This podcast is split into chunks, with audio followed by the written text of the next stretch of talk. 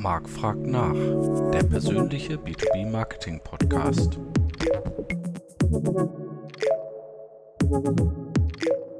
Hallo, liebe B2B Community. Es ist wieder Zeit für Marc fragt nach. Heute mit dem Thema Green Websites. Und ich freue mich sehr, mit Thorsten Bayer einen Experten für Webnachhaltigkeit am Start zu haben. Hallo, Thorsten. Ja, hallo Marc. Ähm, Marketer reden ja sehr gerne über Nachhaltigkeit. Ähm, doch wie nachhaltig ist eigentlich digitales Marketing selbst? Das ist schon mal eine gute Einstiegsfrage. Man muss sich halt immer überlegen, reden über Marketing, was, was bedeutet das? Äh, reden wir jetzt drüber, dass wir äh, statt äh, Papier zu verschicken oder Printmarketing machen, jetzt Online-Marketing machen, dann ist natürlich klar, dann wird die Bilanz immer gut ausfallen, weil es ist ganz klar, äh, dass digitale Anzeigen natürlich einen viel kleineren Footprint haben, als wenn ich jetzt Post verschicke und solche Dinge Ja. mache. Aber natürlich, der andere Effekt ist natürlich, digital kann ich viel mehr machen. Ich kann sehr locker eine Million E-Mails verschicken, aber du wirst keine Million Briefe verschicken können, weil du es gar nicht zahlen kannst. Und dann machst du dir halt Gedanken, Moment, ich schicke meinen Brief vielleicht nur an 100 oder 500 Leute, aber bei den Digitalanzeigen ist es ja so, du kannst auch locker die an eine Million ausspielen und wenn dann äh, 990.000 das gar nicht betrifft, dann ist halt schon mal die Frage, wie nachhaltig ist das Marketing zu stellen. Aber preismäßig macht es ja keinen Unterschied. Ne? Ja, das ist sozusagen das Problem der, des Kostenlosseins. Ne?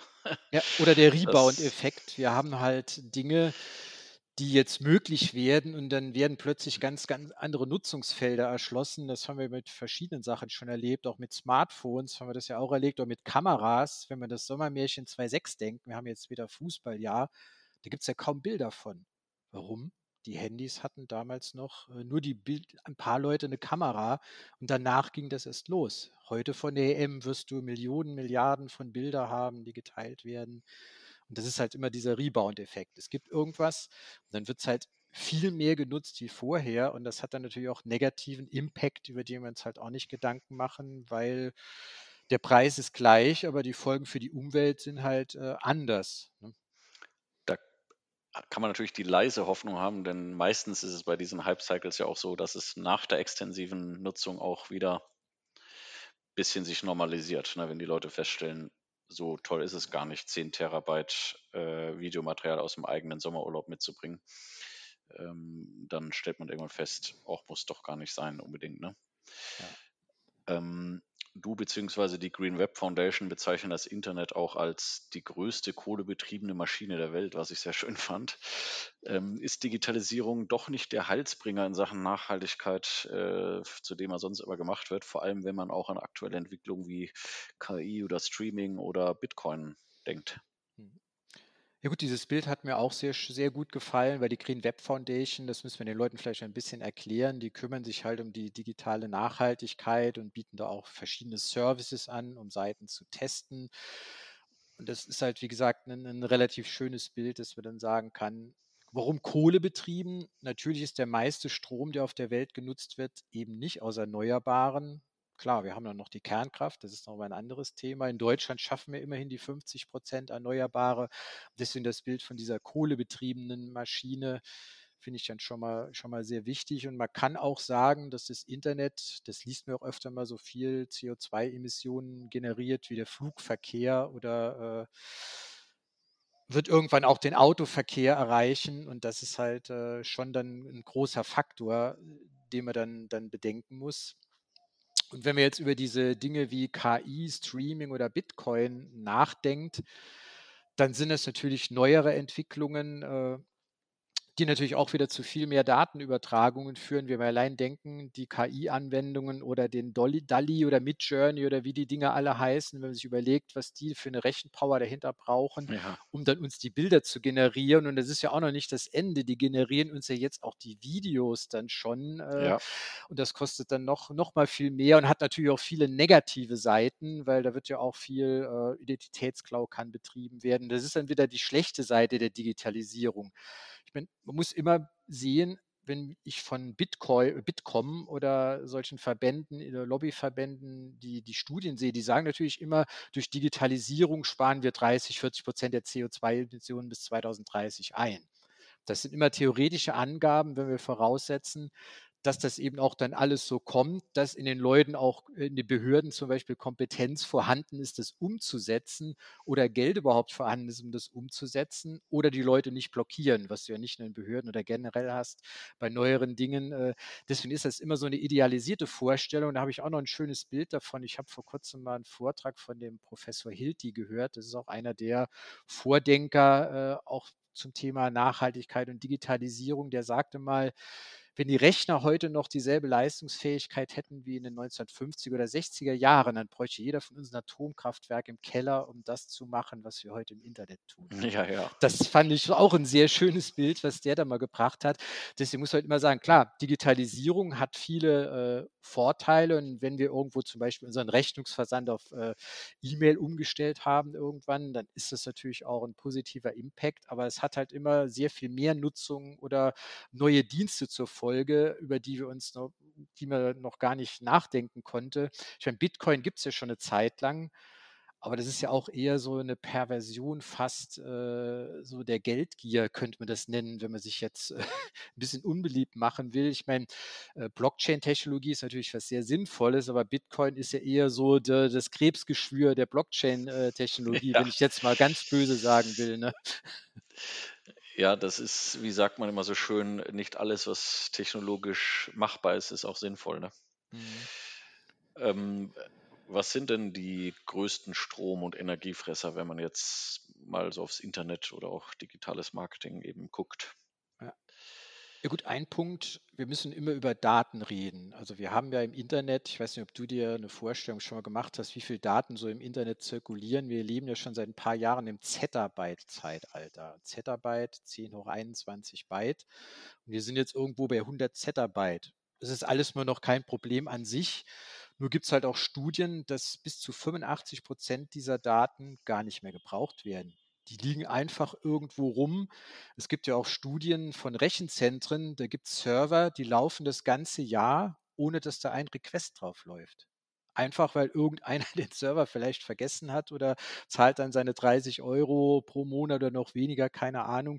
Und das ist halt ein relativ großes Problem. Wir haben dann extrem viele Daten, die wir einfach irgendwo liegen lassen. Äh, weil es keinen stört. Das ist sowohl im privaten Bereich, wenn wir gucken, wie viele Clouds nutzen wir vielleicht irgendwo oder haben da Fotos liegen, die wir vielleicht gar nicht mehr brauchen. Die könnten wir auch runterziehen und auf ein festes Speichermedium ausladen. Also das ganze Thema Daten ist da ein relativ großes und daran hängt natürlich auch dann das Thema Hardware. Dadurch, dass wir so viel Müll, digitalen Müll rumliegen haben, brauchen wir immer mehr Server, die diese ganzen Daten vorhalten. Die sind ja 365, 24, 7 dann auch verfügbar. Und allein die Ressourcen, die dadurch gebunden werden, immer mehr Server. Es gibt ja auch Milliarden Webserver oder Milliarden Server, die im Internet hängen. Das glaubt eigentlich auch keiner, weil es halt keiner sieht. Ne? Und das muss ja alles irgendwo betrieben werden. Die Rohstoffe müssen herkommen. Dann braucht es natürlich nochmal Strom. Und das sind natürlich dann schon zwei relativ große Faktoren. Und wenn wir dann noch ein bisschen ins Kleinere äh, gehen, dann ist es halt auch die Software, die auch nicht immer optimiert ist. Es gibt ja so einen ganzen Zweig Green Software. Das heißt, du kannst ja auch als Programmierer Code effizienter und stromsparender machen, indem du zum Beispiel unnötige Schleifendurchläufe vermeidest. Nur so als profanes Beispiel. Und wenn wir das auf Webseiten beziehen, dann haben wir dann Dinge wie WordPress. Das ist eigentlich auch ein Daten, Monster, weil da, da, sind so viele Daten, JavaScript, irgendwas drin, die gar nicht benutzt werden und nur auf einer Unterseite benutzt werden, aber immer als Ballast mitgeschleppt werden. Das ist dann zwar im Einzelfall immer nur ein kleiner Beitrag, aber wenn du das hochrechnest auf die Milliarden, Abermilliarden Webseiten, die es gibt, dann wird da natürlich auch wieder nachher ein substanzieller Beitrag draus. Also das sind so, so einige der großen Probleme, die man hat. Ja, habe ich verstanden. Ähm, wie finde ich denn jetzt heraus, wie grün meine Website ist und was kann oder sollte ich messen? Ja gut, ich habe eben schon mal die Green äh, Web Foundation erwähnt. Die haben auf ihrer Website so ein Testtool, das nennt sich Green Web Checker. Da kann ich halt meine Domain eingeben und bekomme dann eine Aussage, ob ich green hosted bin. Mhm. Das wird heute meistens äh, bejaht von der Seite, weil natürlich auch die Hoster Marketing inzwischen können. Manchmal sind auch IT-Leute, können auch Marketing, glaubt man gar nicht. Aber die, die nennen ja. sich auch alle Green Hosted, weil Green Hosted ist wie klimaneutral, zum Beispiel kein geschützter Begriff. Du kannst sie im Prinzip Green Hosted nennen, wenn du 51 Prozent irgendwie äh, nachhaltigen Strom hast. Der kann aber auch durch Kompensationszertifikate kommen. Und deswegen ist mein Hinweis oder mein Tipp immer an die Leute, guckt euch bei den Hostern an, äh, was schreiben die, woher kriegen die ihren Strom. Also ich bin zum Beispiel bei Hetzner, die beziehen ihren Strom äh, jetzt über Wasserkraftwerke irgendwo in Bayern. Es gibt andere, die äh, beziehen den Strom zum Beispiel von Greenpeace oder es gibt natürlich, der beste Fall ist, dass ein Rechenzentrum äh, seinen Strom selber produziert, wie zum Beispiel Windcloud, kennt ihr ja in Friesland. Die haben halt so eine Modellanlage wo sogar die Abwärme, das ist ja auch ein großes Thema bei Rechenzentren, dass die so viel Abwärme produzieren, dass du im Prinzip Frankfurt fast, äh, ich glaube, ich mit dem Abwärmestrom heizen könntest. Die bräuchten, die könnten die Heizungen abschaffen. Wir haben hier so viele Rechenzentren. Bei Windcloud wird es halt nur in Anführungszeichen genutzt, um dann Algen zu ziehen, die in Kosmetikprodukte dann äh, ver, äh, verwendet werden. Also das, das kann man auf jeden Fall machen, äh, um zu sehen, wie grün die Website ist. Und wenn wir jetzt vom Hoster weggeht und sich die Website anschaut, da geht es halt auch viel um Datenvolumen. Da gibt es so ein Tool wie den Website Carbon Calculator. Da mhm. gibst du halt auch deine URL ein. Der testet auch nochmal ab, ob das Green hosted ist, aber der gibt dir dann auch so eine Einteilung auf einer A bis F-Skala, wie nachhaltig deine Website vermeintlich ist, weil der einfach äh, versucht, das Datenvolumen äh, zu ermitteln. Das funktioniert leider nicht so perfekt, weil alles, was nach Cookie Consent Banner vielleicht noch nachgeladen wird, das kriegt der nicht mit. Und dann kann es halt passieren, dass in diesem Tool dir eine A, B oder C Ranking gegeben wird, aber du eigentlich dann ein F-Ranking hättest, weil dann noch ganz viel Daten äh, nachgeladen werden. Das hatte ich zum Beispiel mal bei der Partei Die Grünen, die da so ein schönes Video mit Eisbär hatten was natürlich so immer die Emotionen dann schürt und das wird jeder Marketer jubeln, aber das lief halt automatisch los und wurde im Hintergrund dann noch geladen, was dann eher kontraproduktiv war. Das hätte man noch sehr stark optimieren können im Datenvolumen. Aber das sind halt so Fehler, die dann passieren, wenn man sich nie mit dem Thema äh, Nachhaltigkeit beschäftigt hat oder sich gar nicht um das Datenvolumen schert, weil wir scheren uns eigentlich nur um Datenvolumen, wenn unsere Website zu langsam wird und im Shop die Konversionen runtergehen. Dann wird das eher ein Thema oder wenn Google dann so mit Core Web Vitals kommt und sagt, oh, da ist alles rot, da kommen auch manchmal Leute und sagen, oh, wir müssen mal gucken, unsere Seite ist zu langsam. Oder wenn es was kostet, natürlich. Ne? Ja klar, oder wenn es was das kostet. Ja. ja. Nee, klar. Und, und dieses A bis F ist quasi nach demselben Prinzip wie jetzt bei Kühlschrank. Äh, ja, genau, also die, das kennt man ja daher. Äh, und die Referenz ist hier der, die mittlere Größe der Webseiten von so ungefähr zweieinhalb Megabyte. Das heißt, zweieinhalb Megabyte, dann bist du halt F, alles was größer ist. Und es gibt durchaus Seiten, die haben 10, 20. Letztens hatten wir auch mal eine Seite, das war Zara, so eine Modemarke, ja. die hat, glaube ich, 70 oder 80 Megabyte auf der Startseite. Uha. Nur mal was zu sagen. Aber die war dann trotzdem anscheinend immer noch schnell genug, weil du kannst natürlich dir Schnelligkeit auch durch bessere Hardware erkaufen. Aber das ist dann auch nicht nachhaltig. Ne?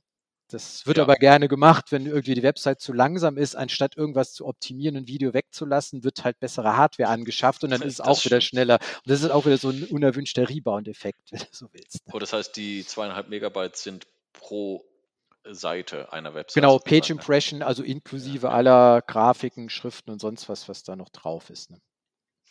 Und wo liegen jetzt die größten Hebel, um Energie einzusparen oder Websites nachhaltiger zu machen? Du hast zum Beispiel ja schon angesprochen, Struktur und Datennutzung. Äh, was kann ich machen, sowohl bei einer bestehenden Seite als auch wenn ich vielleicht einen Relaunch oder sowas habe, wo ich das vielleicht von Anfang an gleich mitdenken kann? Mhm.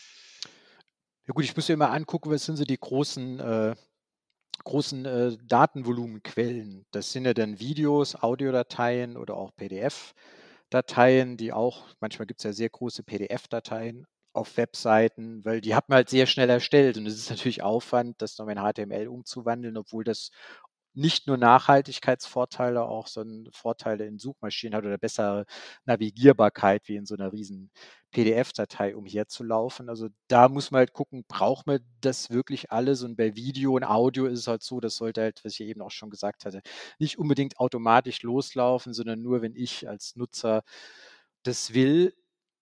Wobei allerdings auch schon die Player ein Megabyte Daten übertragen. Zum Beispiel, wenn du ein YouTube-Video nur einbettest auf deine Seite, wo dann nur der Play-Knopf drauf ist, äh, ist das auch schon ein Megabyte. Wenn du aber nur ein Vorschaubild selber hinmachst und dann einen Link zu YouTube, dann sind es 50 Kilobyte.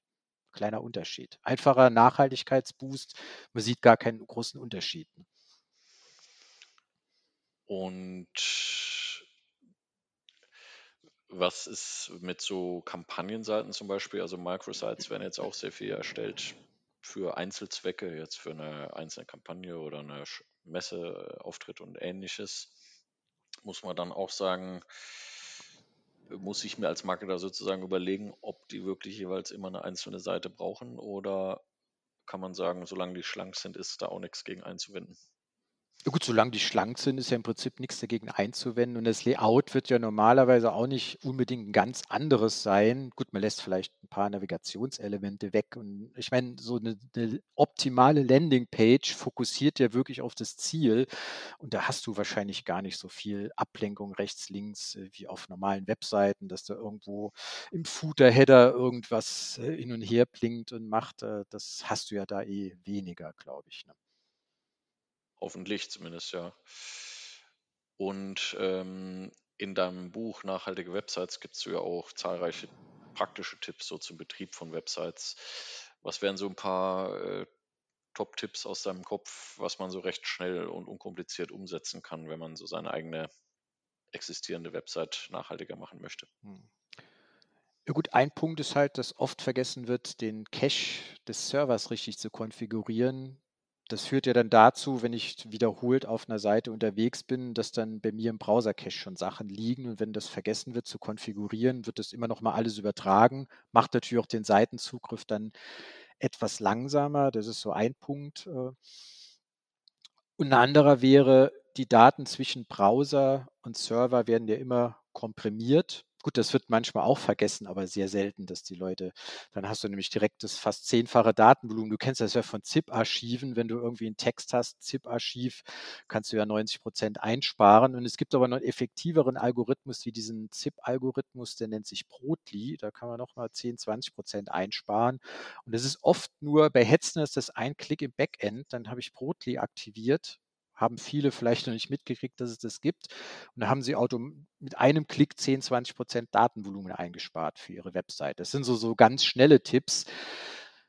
Was man natürlich immer bedenken sollte, wenn man eine bestehende Webseite hat, dass man dann guckt, wenn man Bilder dort hochlädt, dass man die schon vorher optimiert, bevor man sie dort hochlädt. Man kann natürlich in. WordPress alles reinziehen und manchmal sind die Bilder dann auch falsch skaliert. Fool the Tool is still a fool, sagt man ja schön. Also das ist ja das Schöne an Stimmt, WordPress. Ja. Du kannst dir alles zusammenklickern, aber ob das dann nachhaltig nachher ist, äh, dann ist es immer gut, so, so ein bisschen Ahnung zu haben. Das heißt, Bilder schon vorher optimieren, auch bestimmte Formate dann vorzusehen. Das sind so, so Quick-Tipps, die man auch bei bestehenden Seiten anwenden sollte. Und äh, im Vorgespräch nanntest du Schriften, glaube ich, auch äh, als einen Punkt zum Beispiel der oft Ja, genau. wird. Also bei, bei Schriften ist halt auch der Punkt, äh, aber das ist immer dann eine Diskussion mit den Creative Directors äh, und Direktorinnen, ne, die dann sagen, nee, wir brauchen aber unbedingt diese Schriften. Es ist immer die Frage, wer die Schrift unbedingt braucht. Braucht die der Kunde oder der Konsumer? Das ist dann wieder die Diskussion. Oder ich bin dann der Konsument und klar, mir fällt vielleicht auf, das ist jetzt ein bisschen eine andere Schrift, aber muss das dann unbedingt so eine ganz extravagante sein? Aber bei großen Consumer-Marken ist es klar, die haben dann CI CI-Guidelines, die müssen das haben. Aber man kann auch da, da gibt es halt zwei Möglichkeiten. Einmal das richtige Format verwenden. Also das beste Schriftformat ist WOF 2, wird auch noch nicht, längst nicht überall eingesetzt. Und was auch noch so ein Treiber bei Schriften zum Beispiel ist, die haben manchmal alle Zeichen äh, dieser Welt, wenn du so eine UTF-8-Schrift hast. Ich weiß nicht, es braucht nicht jeder arabische Zeichen, sonst was, kyrillisch. Und wenn er die gar nicht hat, kann man die auch aus Schriftdaten äh, entfernen. Da gibt es auch Tools für. Mhm. Äh, apropos Tools, äh, ist ein guter Übergang. Ähm, auch in deinem Buch nennst du alles Mögliche an Tipps. Äh, natürlich, wenn die Leute jetzt massiv interessiert sind, sollen sie natürlich einfach dein Buch kaufen. Aber ähm, hast du vielleicht noch ein paar Tooltips vorhin? Hast du schon zwei genannt, ne, wo man quasi äh, seinen Web-Server-Host äh, oder auch den Carbon Footprint seiner Website ähm, Gibt es auch andere Tools, die man vielleicht zum automatischen Monitoring der eigenen Websites oder äh, zur Optimierung oder ähnlichem einsetzen kann? Gut, es gibt noch ein Profi-Tool, das nennt sich EcoCrader. Das ist eigentlich das erste Tool, was es jemals gab. Das gibt es schon zehn Jahre der äh, hat auch diese A bis F-Skala, also diese ganzen Tools, die haben sich so zusammengetan und nutzen halt dieselben äh, Grundlagen. Von daher ist das dann in gewisser Weise dann vergleichbar.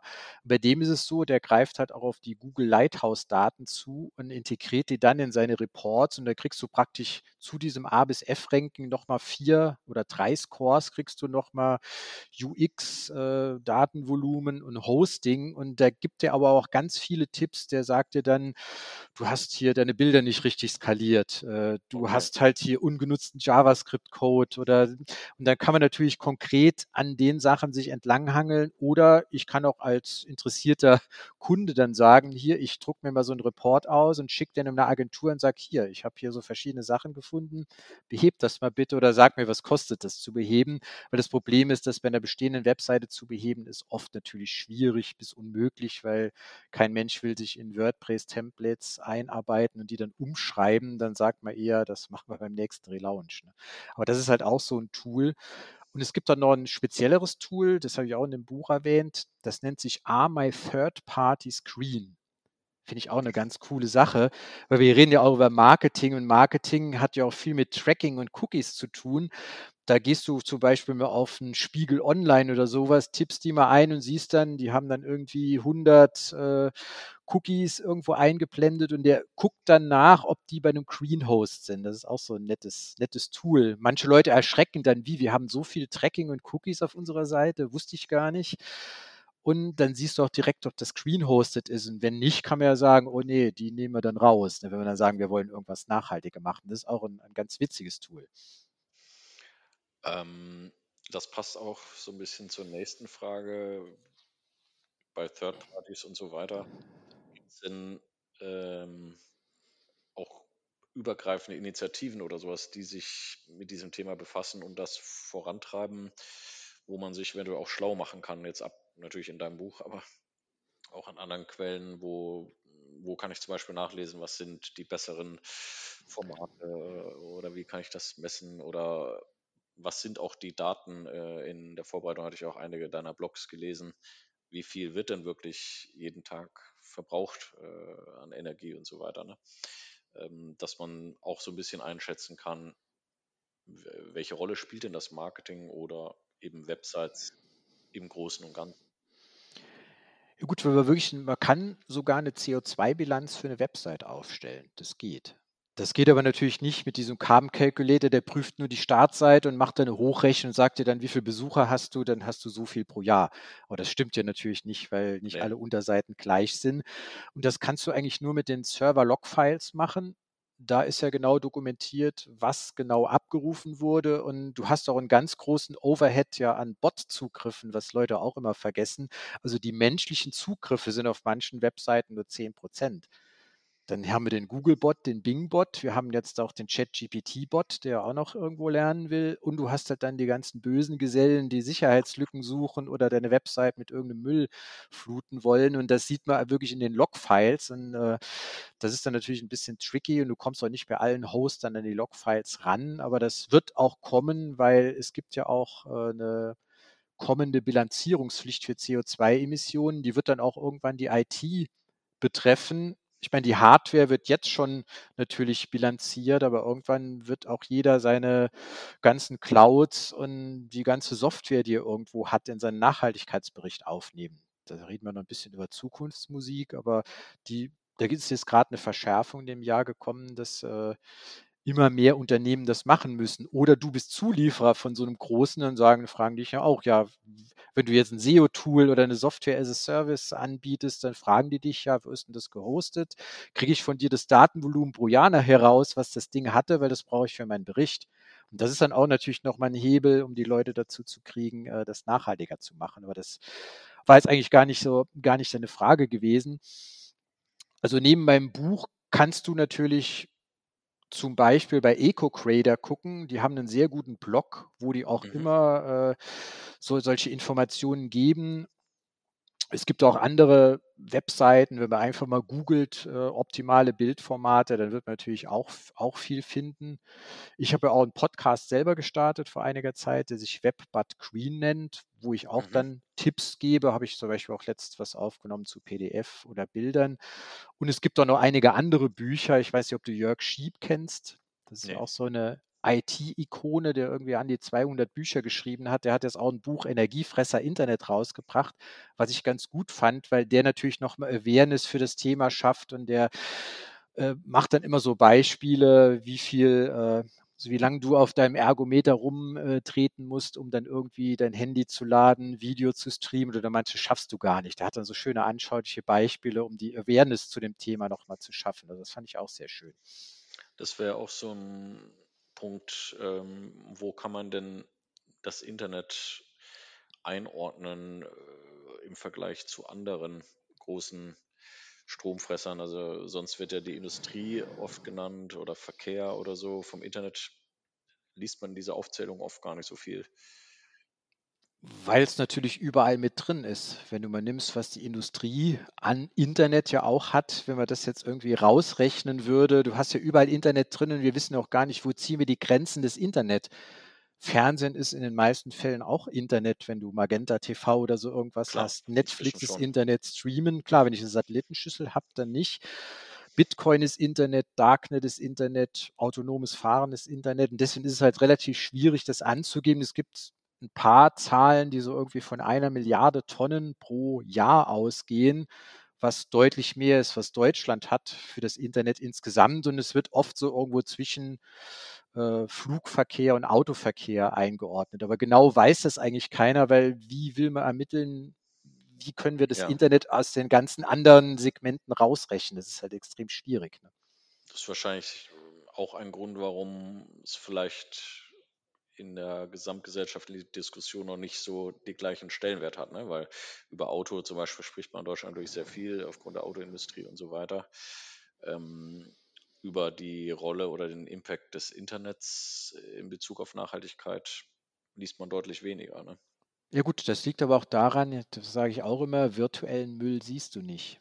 Wenn irgendwo auf der Straße Müll rumliegt, dann ärgert es dich vielleicht und mich, wenn wieder irgendeiner was, ich sammle es vielleicht auf, aber den virtuellen Müll, der liegt irgendwo in Servern rum, irgendwo auf Servern in Rechenzentren rum, habe ich am Anfang gesagt, so viele Daten werden gar nicht äh, genutzt. Und wir haben halt alle Flatrates heute auf allen Ebenen. Ich meine, früher musste man sich noch Gedanken machen und jetzt hast du ja sogar die Mobilfunk-Flatrates was dann an Silvester jetzt dazu geführt hat, dass Vodafone und Telekom so neue Datenvolumenrekorde in der Silvesternacht gefeiert haben, weil wir jetzt alle in der Silvestermorgen nichts Besseres zu tun haben, als Videoanrufe an 100 Leute zu machen. Ich weiß nicht, ich bin zu alt wahrscheinlich dafür, aber hm. das wird dann so abgefeiert als neuer Hype. Jetzt haben wir eine 5G-Flatrate auf dem Handy und müssen uns da auch gar nicht mehr um Datenvolumen kümmern, aber man muss halt dann sehen, ich habe eine Zahl noch nicht genannt, das ist vielleicht, kann man sich auch, wenn man eine Zahl mitnimmt aus diesem Podcast, dann vielleicht die, dass ein Gigabyte Datenvolumen, da gibt es so Modellrechnungen, 360 Gramm CO2-Äquivalente macht.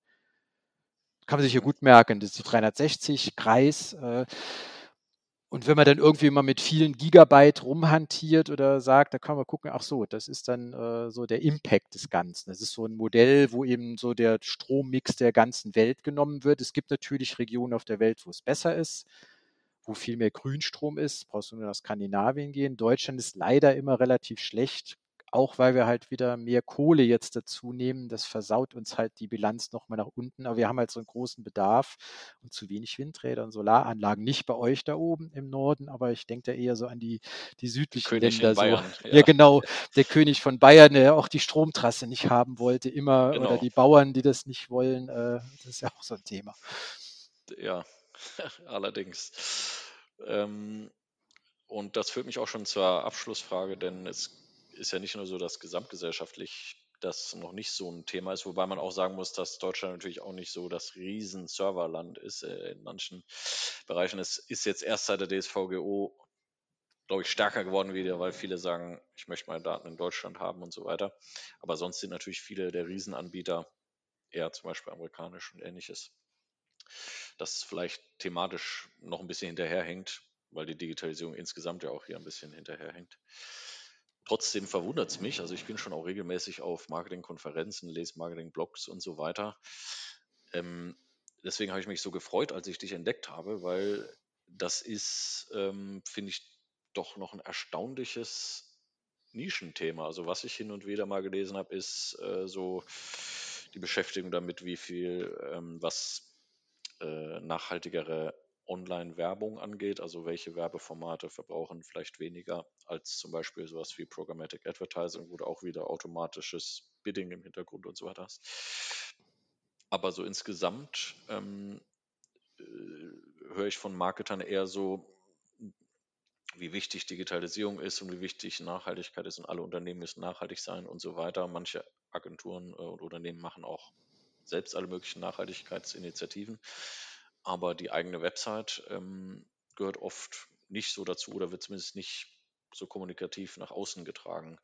Ähm, woran liegt das aus deiner Sicht, dass in der Marketing-Bubble das Thema noch so ein bisschen stiefmütterlich betrachtet wird? Ja gut, die eigene Website, muss man natürlich ehrlicherweise sagen, ist jetzt nicht so der Riesenfaktor. Also wenn so eine Website mal eine Tonne äh, CO2-Äquivalente pro Jahr produziert, ist das schon viel. Also ein Inlandsflug ist ja schon schlimmer wie dann die gesamte Website bei irgendwo kleineren Unternehmen.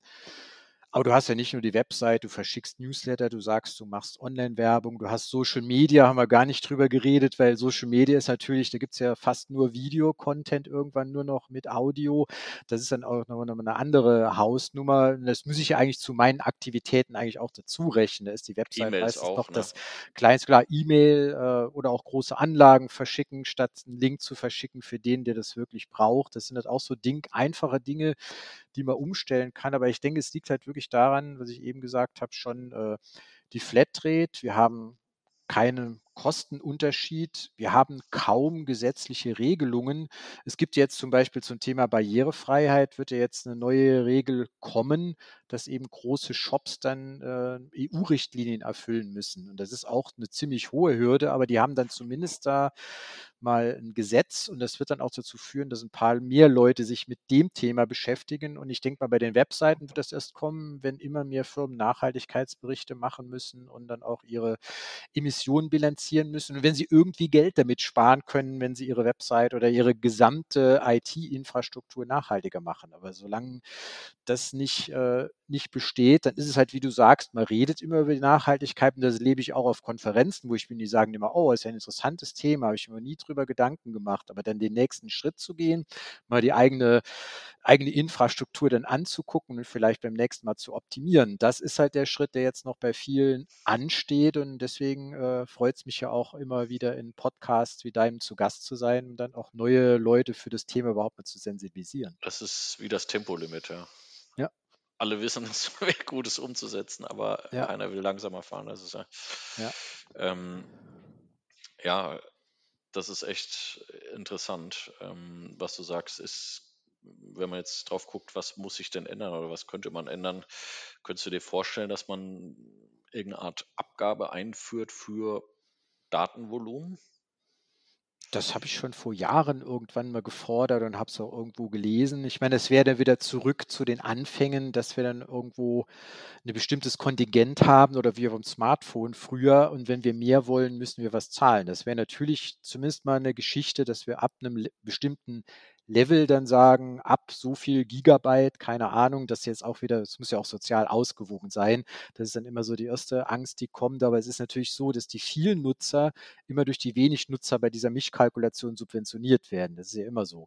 Ja. Du hast halt irgendwie einen Flatrate-Preis, aber wenn alle jetzt 24 Stunden Videospiele machen Dann würden, dann würde die ja. Telekom, und die hatten ja auch in den frühen 2000ern, gab es ja erstmal eine, eine, eine DSL-Flatrate von der Telekom, die wurde aber wieder eingestellt, weil sie so viel genutzt wurde. Und dann mussten die erstmal ihre Infrastruktur nachziehen und dann kam sie irgendwann wieder. Also das wissen auch nicht mehr alle oder die, die jetzt heute äh, aus der Generation Z, äh, die kennen das ja alles nicht mehr, dass die Flatrate irgendwann auch erstmal kommen musste. Die sind damit groß geworden.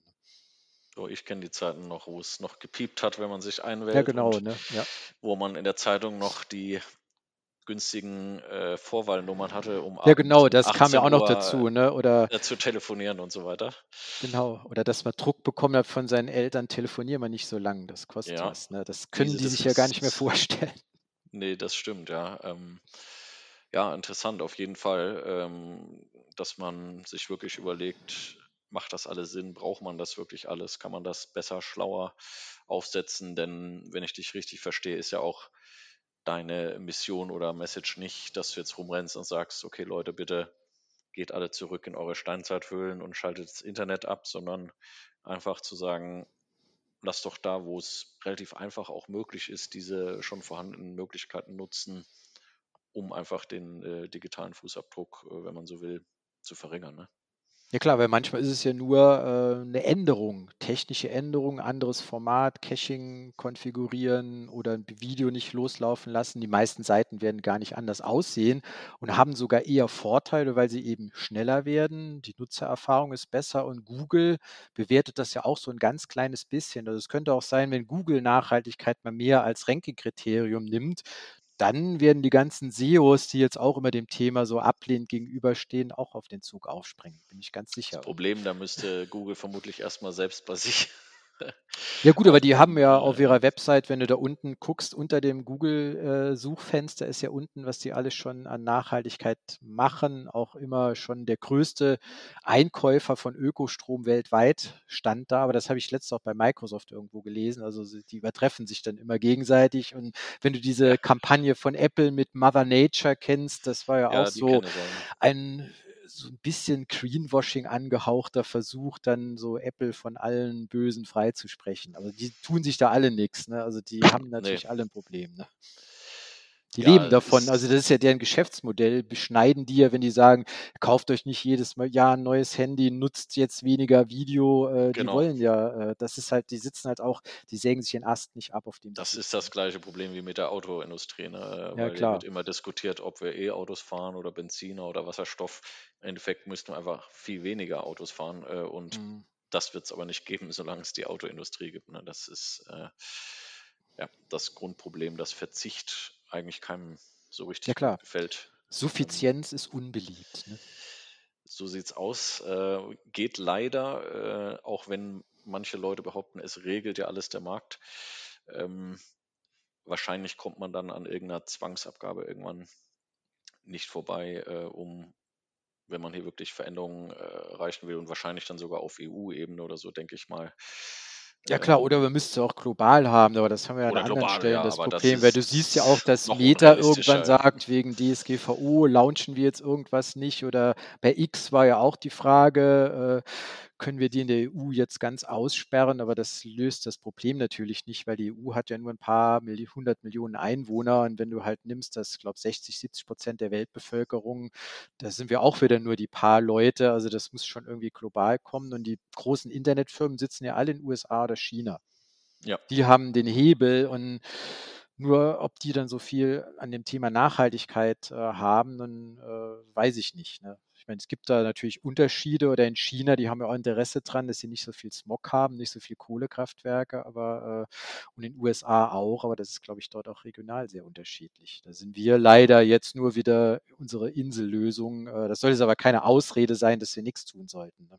Das wird ja immer gern sagen, gebracht, ne, da als Ausrede. Ja, wir genau, sind ja nur zwei, das ist die Märzsche Aussage, wir machen ja nur zwei Prozent. Ne? Deswegen bringt genau. das gar nichts. Ne? Aber ähm, deswegen finde ich den Ansatz auch charmant, den du ja fährst, zu sagen, okay, die Website, die Eigenwebsite ist vielleicht nur ein kleiner Teil im ganzen großen Kosmos, aber ähm, ist eben was, was man selber beeinflussen kann. Und da kann man ja schon mal starten und dann kann man sich weiter vorarbeiten über andere Dinge wie ähm, Marketing, E-Mails und Werbeformen und ähnliches. Aber ja, klar, die Website ist ein guter Startpunkt und kann es auch in seinem Marketing ja dann nutzen, wenn man dann sagt, oder es gibt ja auch, wir haben gar nicht über Siegel gesprochen, es gibt ja auch viele Siegel, die es auch für Webseiten gibt, aber da ist leider auch viel Greenwashing im Spiel. Aber wenn ja. ich dann irgendwo dokumentieren kann, hier diese Website ist jetzt besser als der Schnitt, oder es gibt auch von dem Website Carbon Calculator so ein Badge, kannst du ja auf die Seite setzen, dann sehen die Leute, ach guck mal, die kümmern sich auch um das Thema. Damit kannst du natürlich jetzt noch nicht große äh, Umsätze machen, aber irgendwann spricht sich das rum. Wir hatten noch mal Bioprodukte im Supermarkt, das war auch früher so eine Nischengeschichte. Heute kriegen die ja oft gar nicht genug äh, von dem Zeug her. Ne? Deswegen ist das halt nur eine Frage der zeitlichen Entwicklung. Ne? Allerdings gibt es heute auch in jeder Discounter-Kette ein eigenes Bio-Label, wo kein Mensch weiß, wofür das eigentlich Genau, und da steht, kommen wieder ja. das Problem mit den Siegeln. ja. Aber da gibt es ja auch eine neue EU-Verordnung, um das abschließend nochmal zu sagen, die Green Claims-Verordnung. Das Wort sollte man sich auch merken, dass dann auch, wie gesagt, so Worte wie klimaneutral, Green Hosting müssen dann belegt werden. Was bedeutet das? Und dann musst du halt sagen, ich bin klimaneutral, weil ich da Kompensationszertifikate gekauft habe, oder ich bin klimaneutral, weil ich ein eigenes Windrad habe, das jetzt mein, meine Firma dann hier mit Strom speist. Ne, das ist halt was anderes. Ist auf jeden Fall Thema auch bei der privaten Stromanbietersuche. Äh, wenn man da mal auf so Vergleichsseiten geht, muss man schon einige Zeit verwenden, um wirklich im Kleingedruckten dann zu finden, welcher der angebotenen Klima, Green und sonst Planet Planet äh, Earth Tarife und so weiter ähm, mhm. dann wirklich nachhaltig ist und welcher nicht. Ähm, das ist sicher auch ein Grund, warum es kein so beliebtes Thema ist, weil es Mühe macht und kein Geld bringt. Aber ähm, im Sinne unseres Planeten und unserer Nachfahren trotzdem ein Thema, mit dem wir uns beschäftigen sollten und müssen. Deswegen danke ich dir sehr für diese Einblicke und diesen spannenden Impuls und ich bin mir sicher, dass es einige Zuhörerinnen und Zuhörer auch äh, sehr interessieren wird. Und ähm, ja, ich hoffe, dass deine Mission äh, noch auf vielen anderen Podcasts, Konferenzen und so weiter ähm, Gehör findet und ähm, du noch mehr Leute für das Thema begeistern kannst. Denn ja, jeder, der da mitmacht, hilft. Ja, ja, danke auf jeden Fall. Oder halt in meinem eigenen Podcast reinhören. Das kann man natürlich auch. Das auch sehr gerne sowieso. Ähm, das Buch hatten wir ja schon erwähnt. Äh, gerne natürlich auschecken. Ähm, genau. Vielen Dank für deine Zeit und deine Insights. Ja, ich danke dir für die Einladung. Tschüss. Sehr gerne. Ciao.